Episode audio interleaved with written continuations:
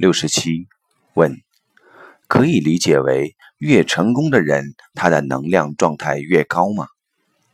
答，这个要看你对成功的定义是什么。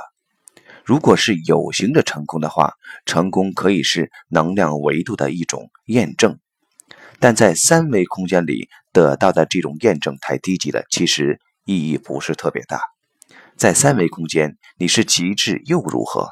到第四维就成了无穷分之一了。真正的验证是内在高维空间的验证，这种验证其实更有意义。